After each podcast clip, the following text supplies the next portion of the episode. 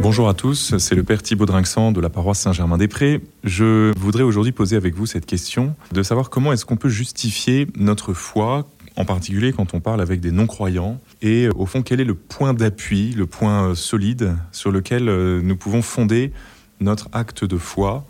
Qu'est-ce qui fait qu'un discours religieux est légitime et que quand on affirme que nous croyons en Dieu, que nous récitons notre credo, si vous voulez, eh bien nous ne quittons pas le domaine de la rationalité et de ce qu'il est autorisé de discuter, mais que ça en fait partie, même si c'est pas la même rationalité que d'autres vérités comme celle de type scientifique. Alors pour cela, je voudrais proposer une distinction de quatre niveaux de connaissance, qui, qui est une distinction essentielle et fondamentale pour pouvoir parler de l'acte de foi et de la connaissance qui est en jeu quand nous disons je crois. Alors le premier niveau de, connaissance est celui dont on fait l'expérience euh, au quotidien, d'ailleurs on va, va l'appeler l'expérience quotidienne, c'est l'expérience que nous donne euh, la vie de tous les jours. Euh, quand on prend un objet et qu'on lâche, on s'aperçoit qu'il tombe vers le sol, avant même de connaître les, lois physiques de la gravitation, eh bien on fait, on fait expérience que les choses tombent vers le sol, qu'elles ont un certain poids. Nous faisons l'expérience que quand il pleut, et eh ben euh, ça mouille. Quand euh, il y a un orage, et eh ben il risque de pleuvoir, etc., etc. Donc ce sont euh, des expériences très quotidiennes que nous ne formulons même pas, mais qui décident au fond de beaucoup de nos paroles et puis de beaucoup de nos actions. On, les fait en fonction de, de, ces jugements quotidiens que nous faisons sur le temps qu'il fait, sur l'opportunité de telle ou telle décision dans, les, dans nos relations voilà, sur ce que nous croyons de telle ou telle personne, en fonction de ce qu'on ressent, en fonction de, notre connaissance intuitive.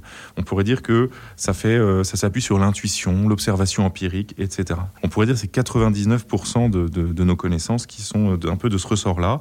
Et puis, j'ajoute aussi sur ce plan-là qu'il y a un certain nombre de connaissances que nous n'avons jamais vérifié, mais que nous croyons parce qu'on nous les a dites. Quand on parle à un enfant de sa grand-mère qu'il n'a jamais vue, mais euh, qui est au ciel et qui euh, disait ceci, cela, qui habitait dans telle ou telle maison, il le croit volontiers. C'est c'est pas prouvable, mais ça fait partie des, aussi des connaissances quotidiennes qui sont transmises sans être mises en cause parce qu'elles sont évidentes. Le deuxième niveau de connaissance euh, que, que je propose aujourd'hui, c'est la connaissance scientifique.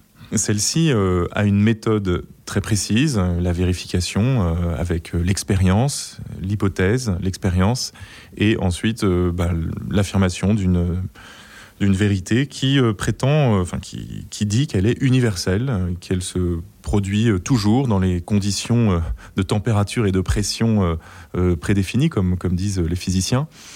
Et donc, elle est, euh, elle est à la fois vérifiable et, et répétable partout et par, par n'importe qui. Et donc, toute sa force, c'est précisément dans ce protocole et dans, cette, euh, dans ces normes qui font que euh, cette connaissance, elle est assurée et que tout le monde peut la vérifier moyennant euh, un peu de matériel et un petit peu de technique.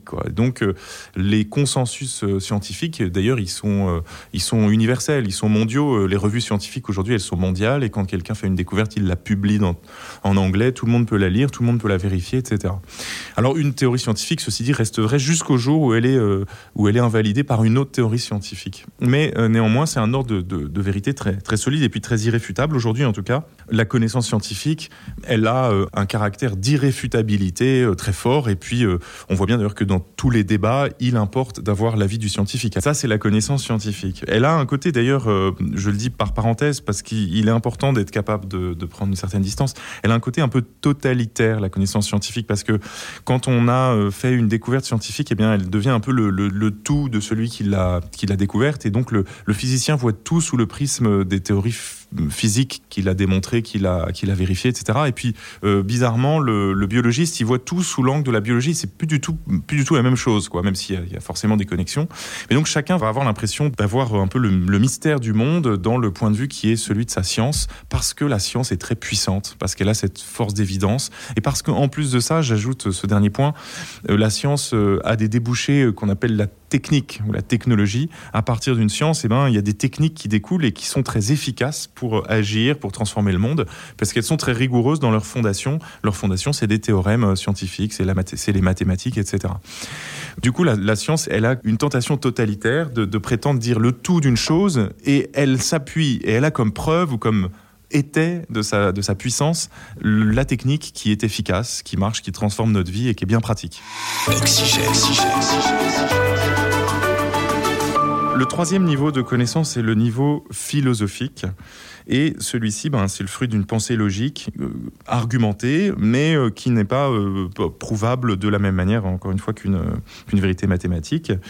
Et donc, ce sont des affirmations qui sont débattues mais qui semblent vraies. Donc, euh, par exemple, l'exercice de la vertu conduit au bonheur. On ne peut pas le prouver, mais euh, néanmoins, l'expérience et puis le, raisonnement, euh, la philosophie fait penser que la vertu est conduit davantage au bonheur que, que le vice. On pourra jamais euh, affirmer définitivement que c'est la seule et l'unique et qu'elle s'impose face à toutes les autres, mais elle va avoir une certaine force en fonction de la qualité de l'argumentation et la variété des exemples et, de, et des points d'appui dans le, dans le réel et dans l'expérience quotidienne. La vérité philosophique, qui est évidemment très importante, qui est un niveau supérieur. Elle n'est pas aussi immédiate que la vérité quotidienne. Hein. Elle suppose un détour par la logique, par euh, une forme d'attraction, euh, par le débat aussi, par la discussion. Songez au dialogue de Platon où on discute différents points de vue et puis on arrive euh, au final à une vérité qui est souvent très modeste d'ailleurs. Hein. La première vérité philosophique hein, que nous dit, que nous enseigne Socrate dans les dialogues de Platon, c'est d'abord et avant tout de dire je ne sais pas. Je sais que je ne sais pas. Et si j'ai déjà reconnu que ma connaissance était très limitée, j'ai déjà fait une grande conquête philosophique qui euh, d'ailleurs euh, me prémunit contre la naïveté euh, que je pourrais avoir euh, de me faire trop confiance dans mes connaissances quotidiennes et également la naïveté euh, scientifique à croire que j'ai épuisé le mystère du monde par mes théories. Alors tout ce que je viens de faire au fond de, depuis le début, c'était de la philosophie. Donc on, est complètement dans ce troisième registre euh, depuis le début de ce podcast. Voilà. Le quatrième registre, c'est la connaissance religieuse. Et cette connaissance religieuse, au fond, ce sont des affirmations de foi qui s'appuient sur la révélation. Donc c'est un autre ordre. On peut dire qu'il y a des connaissances religieuses en dehors de la révélation, mais à ce moment-là, elles ont un fondement qui est mystique ou bien qui est euh, les ancêtres ont dit. Bon, elles ont un, fondement qui, est une autre forme de révélation, même si c'est pas la révélation transcendante telle que nous la comprenons nous les chrétiens. Et donc la, la connaissance religieuse, c'est celle qui nous a, qui nous intéresse et c'est celle à laquelle euh, doit aboutir notre acte de foi, notre credo. Elle s'appuie sur la révélation et elle a peut-être comme euh, objectif et comme portée le tout de la vie humaine, de l'origine à la fin. Et donc, on pourrait dire, c'est la plus ambitieuse. Mais c'est aussi la moins démontrable et c'est aussi celle peut-être sur laquelle on aura le plus de mal à, à débattre puisqu'elle s'appuie sur des convictions qui sont euh, révélées. Alors, bien sûr, il y a néanmoins un, moyen de faire dialoguer ces différents niveaux de vérité et peut-être très particulièrement le niveau de la vérité philosophique avec le niveau de la vérité salutaire, de la vérité religieuse. Les saints, ceux qui ont une foi bien intégrée, eh bien, ils voient Dieu en toute chose. Et euh, on dit parfois un peu de science éloigne de Dieu, mais beaucoup de science ramène à Dieu. C'est-à-dire que même la connaissance scientifique va peut-être pouvoir contribuer à reconnaître un ordre de connaissance supérieur qui est celui de la foi et auquel il va falloir à un moment donné s'ouvrir si l'on ne veut pas euh, s'enfermer dans, la connaissance scientifique. Je m'arrête là pour le moment avec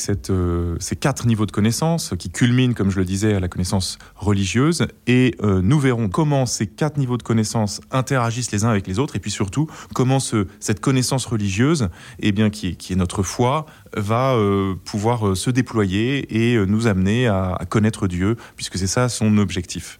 Je vous souhaite donc une bonne journée dans la recherche permanente de Dieu.